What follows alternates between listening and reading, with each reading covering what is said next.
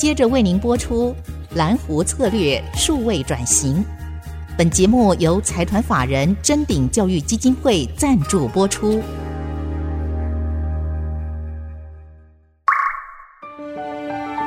蓝湖策略数位转型，让主持人简真富与您提升决策品质与产业升级，掌握先机。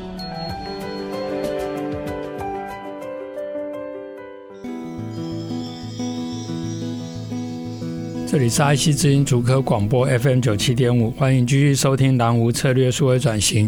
我是主持人清华讲座教授简真富。今天非常荣幸，也非常开心，能够请到新云企业许明启执行长。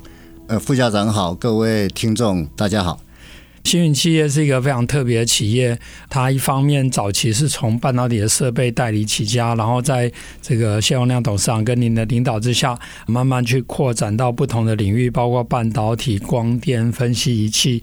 这整个发展的过程，可不可以先麻烦您跟听众朋友做个介绍？公司是在一九七九年成立的，那就诚如您刚刚所讲，我们是从做代理起家。那随着这个整个半导体产业的兴起，我们从一九七九年一路成长，然后到了两千年的时候呢，在两千年应该算是对公司来讲是一个转折点。在两千年之前哦，新运公司我们只做一件事情，就是做代理。嗯，那那个时候的市场呢，我们就专注于做在台湾。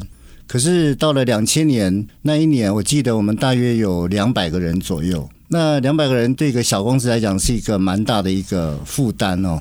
那我们那时候就开始思考，我们如何利用在过去这二十年以来建立的优势，嗯，以及我们所累积的知识，来继续的让公司的拓展能够更顺利，能够永续经营。是，同时很重要一点就是我们要降低我们的营运风险。嗯，所以那时候就公司的干部呢开始思考，连同董事长一起来想说，我们要怎么样来做会比较好。所以我们就从两个方面来来着手，第一个是市场面，第二个是产品面。市场啊，我们在两千零一年进入了大陆，然后两千零二年到了东南亚，新加坡。嗯，那同时就开始考虑在代理以外呢，我们要有自己的产品，因为你累积了足够的知识之后，假如我们有办法把这些知识转换为实际上可应用的生材器具啊，就是设备呢，或是服务啊，这个对于公司的永续经营，你拥有自己的东西了，是是啊，所以是很重要的。所以两千零三年我们开始发展自制设备，两千零六年我们又弄了一个新的一个项目，就是晶圆再生。嗯嗯，那持续到二零二零年啊，我们也到欧洲了。那美国呢，我们是很早就有设立了哈。但是我们是一直到今年，就是现在这个时刻开始，我们要准备要努力的来进攻这个美国市场。那也是配合台积电在那边发展，还是呃，台积电是一部分是。哈，但是美国这么大的一个市场，嗯，它很贴近于我们现在所有的产品哦。的呃属性是，所以他们有很多中小型的一些工厂，那他们需要一些设备呢，我们认为我们可以做的非常好，嗯嗯。那这一路上呢，我们在二零一三年就上市了哈。嗯。那以现在来讲，现在来讲，我们有三个产品。第一个就是代理啊，我们持续引进国外的技术、产品、服务啊，给国内这些高科技厂家来符合他们的需求。那自制设备呢，我们也持续的开发新的产品、新的应用啊，来满足客户他们要的啊这些设备以及服务。晶圆再生，我们持续开发这个抛光清洗的技术，啊，能够持续让我们的技术能够领先，让客户呢能够感谢我们所提供的服务。目前的状况是这样子的。我觉得刚刚也有提到代理的话，因为啊，当然谢董事长当初也很有远见，透过代理半导体的设备，然后随着这个整个产业生态系统的发展，等于赚了第一桶金，但是。公司并没有以此为自满，在几位的领导之下去扩展其他的技术。我们谈设备，因为过去政府也不断鼓励说：“哎，我们设备要本土化，要有自己的秘密武器啊，要有自己的武器。”但是其实也不太容易。那星云算是少数能够开发出半导体产业用的设备。那当然，这样的开发其实也要前期投入很多的资源，然后中间也不是每个开发的都都一定能够很顺利。可不可以分享一下，就是说，像现在你们在开发这个湿制程的设备，这个比较成功的例子，跟可能有一些过去如果可以分享的一些不见得那么成功的例子，也让大家了解说。台湾的这个整个产业生态系统，其实是需要大家包括产官学员一起来来支持，一起来推动的。这一路上说起来哈，真的是蛮辛苦的哈。偶尔在一些场合跟朋友这边分享我过去的经验的时候，你手这个口袋不够深哦，要进入这个设备市场，实际上会某一种程度的，真是蛮辛苦。现在可能状况可能比以前更好一点哦。现在。政府啦，或是产业界的客户们，他们比较愿意支持国产的设备。是，可是你回到二零零三年那个时候啊，哇，那个时候真的是蛮辛苦的。政府它大部分的资源，并不是放到这个半导体设备。嗯，哦，是，所以我们做每一样设备开发呢，全部都要拿自己的钱来做。嗯，这个有几个故事啊，其中一个故事是。我那时候要做十二寸的湿式制程啊，那时候是跟台湾最大一家公司合作。嗯，做完之后呢，实际上并没有非常成功的销售出去啊。那有一天呢，我们在半导体展的时候，SEMI 的主席啊，是连同原本是肖万长，那时候是副总统啊，是要过来看，但后来那个副总统没有过来。嗯。SEMI 的主席问我说：“啊，你们是怎么怎么发展出自己这样的技术？”我说：“这个技术呢，全部都是我们自己研发出来的哈，我们自己找人，从国内找人或者从国外找人。”那他就觉得很讶异，你这么大的一个计划，你怎么可能以一个私人企业，以一个中小型企业来看，来来做这样的事情？真的是有点委屈，是是，因为我们那时候反观韩国的状况，嗯，中国大陆的状况，是他们对于半导体的这个补助啊，尤其在设备业，是那个是没有他们的补助，说我相信他们现在做的也不是做的很好，是，所以这一路走来，我们从二零零三年到二零一一年，大约在这。九年的期间呢，我们每一年亏七千万到八千万台币，是，也就是这几年亏下来，亏了将近九亿、十亿左右，就为了研发这个设备，就为了研发这个设备，是。然后呢，你在研发，你想要卖出去哦，实际上这个是有一些困难的哈，你没有一个很好的一个政府或是业界的支持，是蛮辛苦的。嗯嗯。不过还好，我们后来也做了一些呃调整。所以才慢慢的成功，我们算是蛮幸运的，还能够存活下来。是是是，是，后来赚的钱我们就不在节目上说，不过也非常开心知道说，星云他能够苦尽甘来。但是你可以想象，一个一个中型的企业，一个中间企业，它能够。持续的，而且在亏损下来还能够持续来投资，我觉得这是非常不容易。当然，跟创办人本身，我们谢永亮董事长跟跟许执行长还有同仁的努力跟领导是非常有关系。这也是蓝湖策略里面强调，就是你要高筑墙，你才能够广积粮。那当然也要缓称王，就是说我不是要马上急着跳出来说我要当老大，我可以从整个产业链里面去找到一个地方可以切入哈。是的。那这边我可能要特别要提一下，就是哦，讲到这件事情，我也是真的是有点感触，我非常感谢啊董事长。嗯，那另外就是我所有同仁的支持，是因为其他的部门，我们当初之所以有办法继续做下去，真的就是拿这个代理所赚的钱把它贴补过来。嗯，那代理同仁他们也无怨无悔，大家一起把公司做好、经营好，一直到现在这个程度。这个回过头来，真的要感谢所有同仁们的支持。而且你看代理的同，因为代理是一个。Margin 就是可以变成大家的 bonus 或绩效的，然后没错没错，那 这个 没错这个钱，对，所以这个需要整个整个公司的支持，同仁大家的一起努力。当然也是因为这样，也让公司跳脱了说。只依靠代理，因为代理有时候缺点就是说，外商看你市场做起来以后，他就把你收回去自己做，那那你就变成说要一直去 cook 不同的市场。所以这个过程呢，我们是一直要去跟同仁们做很好的沟通。是是，就是你现在牺牲这些 bonus，嗯，哦，可能会牺牲一点，但是呢，换得的是公司长远的经营以及你未来生活的保障。是。我们谢谢许明奇执行长精彩的分享。我们先休息一下，等下再回来。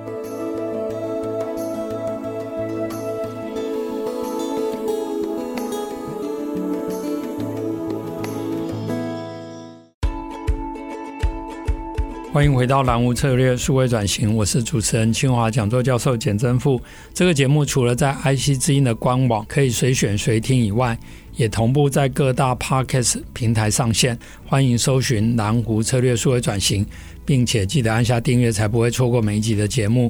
那我们今天的节目非常高兴能够继续来请教啊、许明奇执行长。执行长，您其实刚才提到当初星云。投资而且持续亏损了九亿这么高的金额，但是公司还是继续来投入这样的研发，那当然也得到。同仁，特别是这些做代理业务的同仁，因为这些本来是大家可以多发一些绩效奖金的，大家愿意来做。那当然，我想星云企业很好的企业文化，就是说公司也是善待同仁，特别是像后来就发生金融风暴，其实，在那时候很多放无薪假，尤其是代理或者什么根本没有生意可以做的时候，但星云还是把员工照顾得很好。可不可以请您也分享一下？哇，讲到这个金融风暴，二零零七年、二零零八年，只要你们记得的话。那时候翻开报纸，所有出来的消息啊嗯，几乎没有一个正面的，是每一个消息都是写这个某家公司这个怎么样怎么样了，裁员啦，然后整个业绩的滑落，不仅是公司啊，整个产业啊，整个台湾的社会啊，实际上状况真的是非常不好的。不过这个是真的是雪上加霜啊！我们在那一年，就是二零零七、二零零八年，除了设备持续亏损，嗯，那。我们的 Wafer Reclaim 嘛，那 Wafer Reclaim 就是金源再生呢，是一个资本投资蛮高的一个产业。嗯、是，二零零七年盖好，然后就遇到金融风暴，开始了折旧摊体，所以那两年，二零零八、二零零九，每一年又亏两亿。然后呢，到二零一零呢，还亏了，我记得是亏了一亿多，二到二零一一年、一二年才开始赚钱。是。所以整个下来，这个在公司里边，我们的估算哈，就是这个要是没有办法挺过去的话，我想这个对公司未来的发展会很大的影响。但是你要怎么样挺下来而能够持续的发展哦，这个又是另外一个课题。在那个时候，有很多公司他们就采取了呃一些比较果断的措施哈。嗯。包括了裁员啊、无薪假等等，可是我们公司在那段期间呢，没有裁员，是。哦，也没有放无薪假，是。啊，只有在公司经理人，就是在协理级以上的这些主要干部是。有减薪，大约百分之十或是二十左右，实际上不多了。我想，我想这是对啊，只是一个象征性的，跟同仁们宣誓，就是。公司，你客气啊，十 percent 是不是？以你的金额应该很高，只是说因为你留下来七十 percent、八十 percent 也够用。我觉得这这个高阶主管是很体谅同事的情况，这非常好。是的，是的，所以公司在那几年呃也挺下来，是度过了这段期间。那过了之后，呃，所有同仁，我想他们不说了哈，但是我相信他们心里边会有一份小小的感激之情吧。哦，跟其他外面的公司比起来，嗯嗯，我们公司算是不错的。我们希望能够长治久安，希望把好的同仁，所有的同仁都当成家人这样对待，是是是，呃，以后大家能够一起成长。对，这也是我非常敬佩呃执行长，还有我们谢宏亮董事长谢宏亮学长，就是他是一个。正派经营或正道了哈，那学长在分享的时候也也强调这样的一个精神。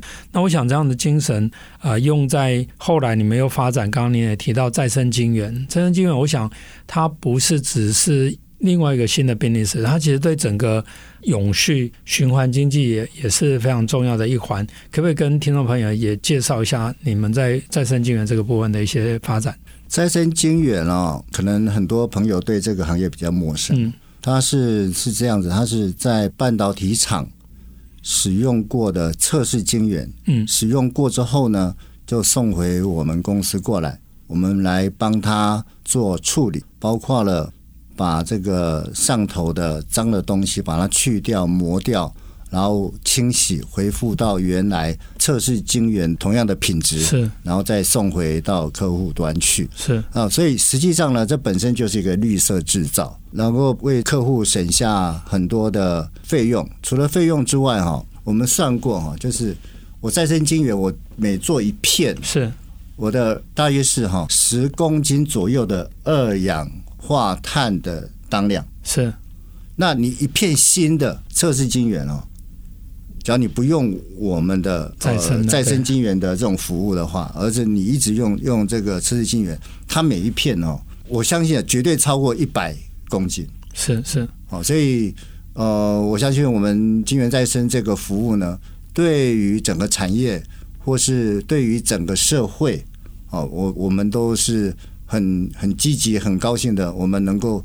有机会在这个产业的服务客户、服务社会，而且刚刚讲的还是只是生产过程中间的碳排，你还有像这些晶圆，可能在国外它长完英嘎，然后开采矿也会造成环境的冲击，然后运送过来台湾。可透过新营企业这样的一个再生晶圆，它可以让这些晶圆反复的使用，而且这个使用次数其实它可以再生很多次，对不对？哦，只要看客户他们的制成状况哈。最多我们算过，大概可以到十二次左右啊。不过这个要看客户他们使用的状况，对，因为有些要磨的比较多。对对对对对对。